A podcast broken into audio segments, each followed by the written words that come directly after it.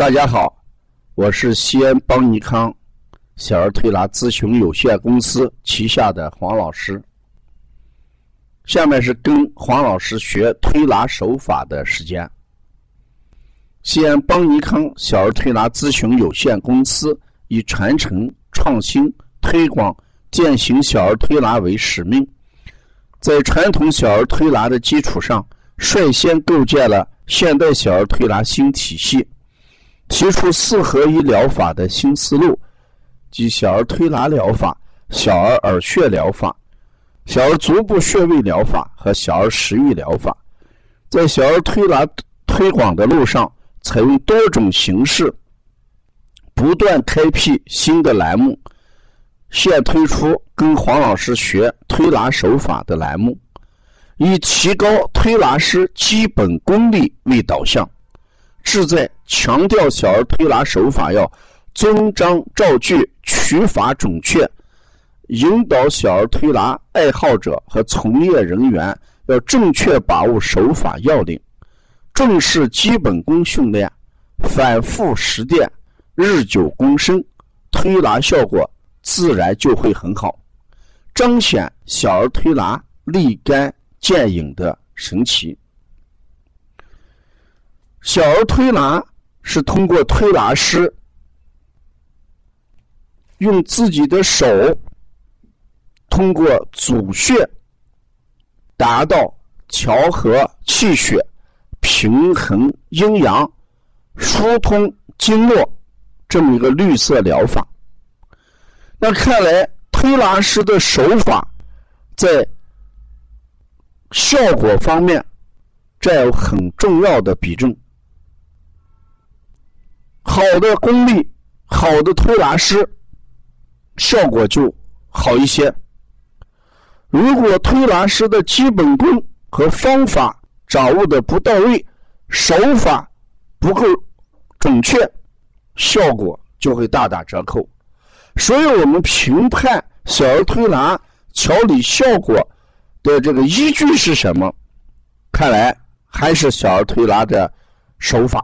因为在同样的处方跟原则下，就说我们同样给了一个治疗原则和同样一个处方。能不能起到预期的效果，达到预期的目的，关键在于推拿师的手法上。前面我们讲了推法跟魔法，下面我给大家说一下用法。用法是一种什么方法呢？用法一定是由此几笔一种弧形或者环形的运动啊。所以说，我们用法现在和推法要区别开来。好多人把这个推法跟用法混在一起了。这个用法一定是好像运送东西一样，它要求的线形轨迹是弧形或者环形。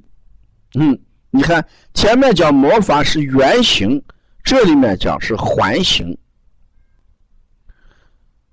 多用这个拇指或者拇指的指腹，或者食指、中指、无名指的指腹来操作，所以它的要求就不一样。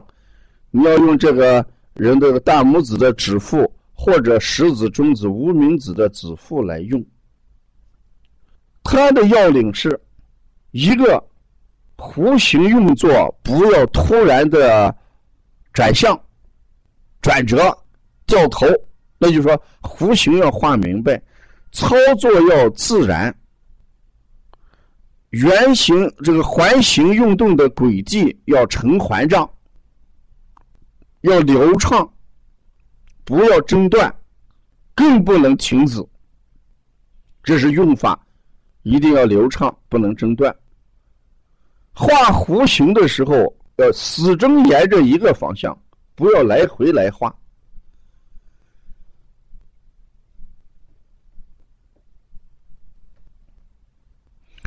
它的频率相对来说就要少低一些。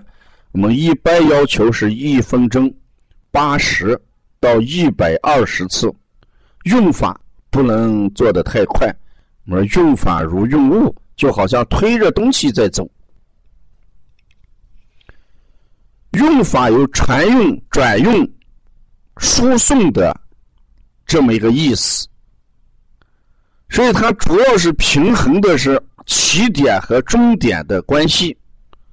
我们经常说“用水入土”，啊，“用土入水”，“用水入大肠”，这事实上它就是把这个地方多余的东西送到一个比较少的地方去，嗯。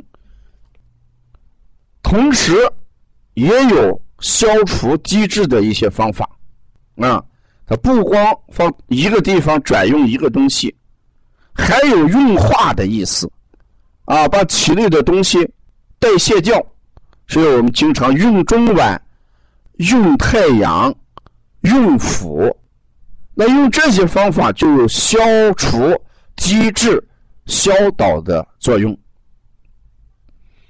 用法利用其运动和摩擦产生的热，也可以像我们调理虚寒症的时候多选用法，因为用法的速度慢，而且呢它的力度有推送的意思，所以呢它产生的热量相对要大一点。这时候我们就可以用一些虚寒性质的。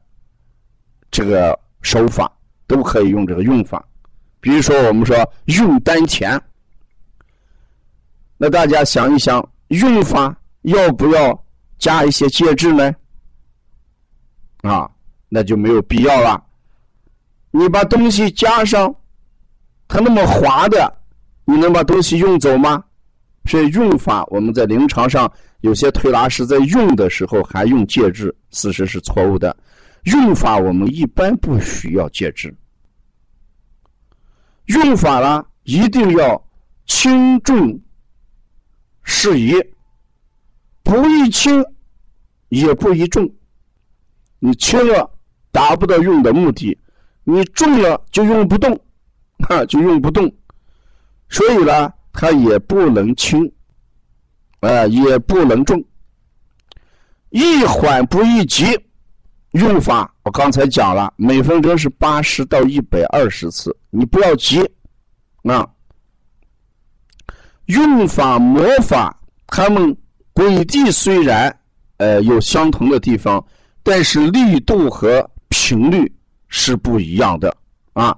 所以说我们在这里面讲用法，它的力度啊相对来说要重一点。在介质这一方面，我们就不要加什么介质了，因为用法在加介质的话是运送不了东西的啊。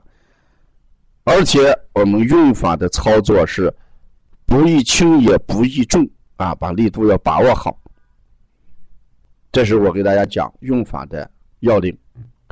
要关注邦尼康更多的一些文化资讯或者课程，或者要呃。参加邦尼康的各种学习班，我们可以加王老师的微信：幺八零九二五四八八二九。我们三月二十六号要召开咱们第二届邦尼康技术论坛，呃，届时我们将要呃给大家推出呃支气管咳嗽啊、肺炎咳嗽，还有我们支原体咳嗽。呃，四大疗法的一个技术推广，希望大家关注我们三月二十六号技术论坛。谢谢大家。